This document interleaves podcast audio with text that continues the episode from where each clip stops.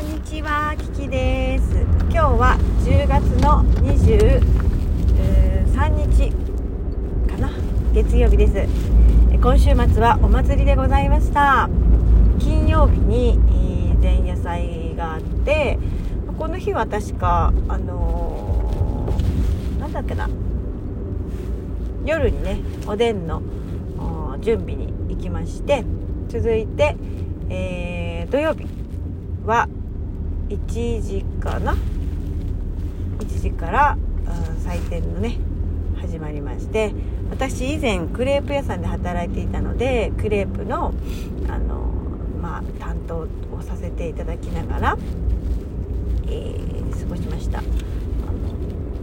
で日曜日がいよいよ丸々1日って感じなんですけど日曜日の午前中は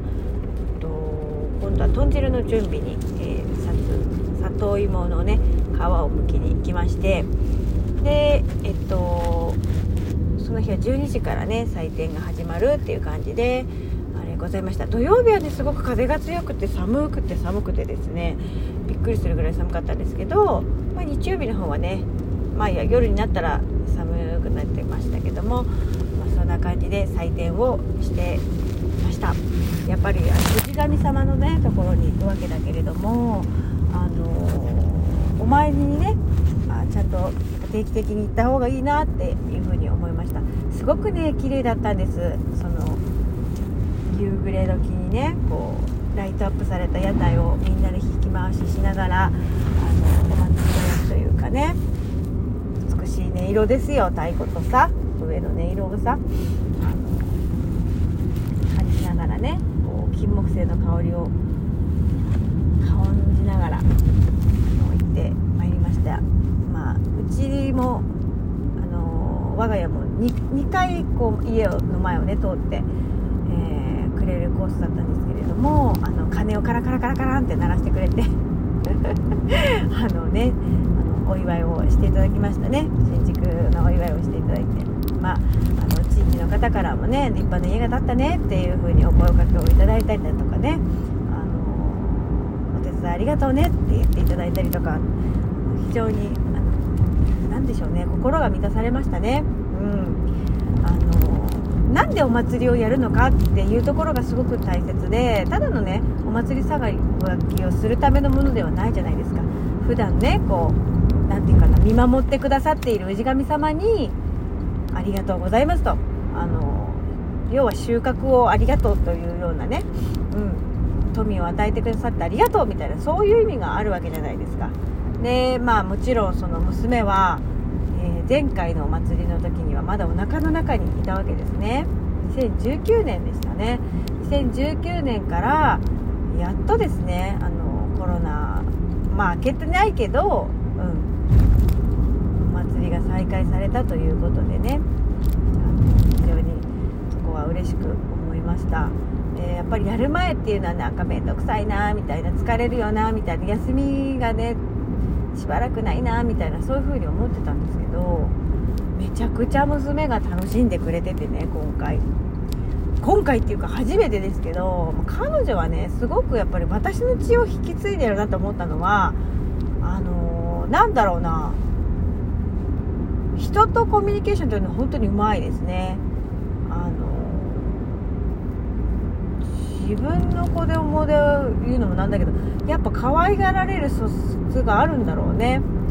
とても無垢なんですね。純粋無垢なんですよね。だから人に対する警戒心がやっぱないから、まあ、気をつけなきゃいけない部分でもあるとは思うけれどもあのおじちゃんがねひょっとこの踊りをやってくれたんですよ。ひょっとこの面つけて踊ってくれてるのを見てすごい喜んでてあの写真も一緒にね撮らせてもらったんですけど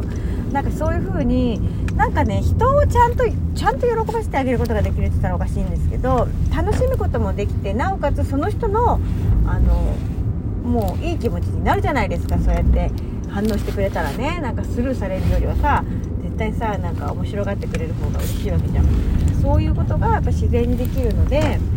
素晴らしいなと思いました。でママは私がねほとんどあのクレープの方にいたのであの夫の兄弟のねあのまあ娘からしたらおばに当たるんですけど見ていただきながらねやってたんですけど、まあ、子供たちも他にもいるからやっぱ子供たちの中でいるのがワイワイすごく楽しそうにしてくれていてなんかお家に帰りたいって言った時もあったんですけども、まあ、それはだんだん暗くなってきて疲れた時かな。お家に帰りたいって言ったりもしたけどほぼほぼすごく彼女はお祭りに貢献をしてくれていましたね。本当に。ありがたいことにね。うん。あの綱をね引っ張って歩いてくれたし抱っこって言ったのは眠くなった時だけでしたね、うん、で昨日はもう本当にコテンとねもうなんかすごいまばたきがゆっくりになってるなだからなんか手があったかいなと思ったらもう眠いっていうサインだったんですそれが。であの抱っこしてあげたらもうそのまま寝てしまったのでまあ、お家の方に引き返して、まあ、引き回しをしてたところだったので、まあ、お家に帰って、まあ寝、寝かせてあげてで私はまた会社に戻ってっていうようなことをしてましたそしたら、ね、目が覚めたらあの、まあ、お母さんがすぐ電話をくださってあのママのところに行きたいって言ってるよって言ってくれたんですぐまた迎えに行って。はい、あのお祭り最後までね参加することができました。もう最後の方の引き回しはちゃんと自分で歩いてあのくれましたね。うん。よくよく頑張ってくれました。で今日もね朝もうやっぱり起きれないかったわけよあんまりね。いつもの時間には起きれなかったしだけれどもちょうど体調崩し始めていたところだったので、まあ、飲み薬もねあの小児科でもらった薬を飲んでいたところだったからね。やっぱ余計眠かったと思うんだけれども今日もねちゃんと遅刻もせずにはいギリギリでしたけれども間に合うことができたのでねよかったと思ってよく頑張ったなと思いました。あの夫との結婚が決まったのがちょうどこの時期なんですよねお祭りのこの時期にあの結婚の話が決まったんですねだから私にとってお祭りというのは本当にその私たちのご縁をちゃんと結んでくださったお礼みたいな。そういう感じの意味も含まってるんです。なのであの自分にできることはねやっぱり地域に還元したいというか、うん、感謝の気持ちを込めてねあのやりたいなと思ってのでもう全然ねあんまり分かんないんですよ。ど何さん何さんって言われても全然私その男性たちの名前も分からんしご主人たちの名前もあんま分かってないしどことどこが親子とかもそれもいまいち分かってないですけど、まあ、でもね同じ地域に住む皆様方なのでね、うん、そういう意味ではねすごくあの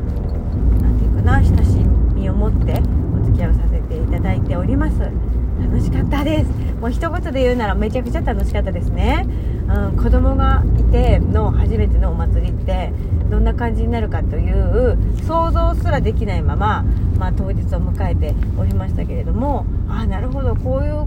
グッズがあった方がもっといいなとかあの学ぶこともたくさんあったので来年のお祭りに向けてねあのちょっとまた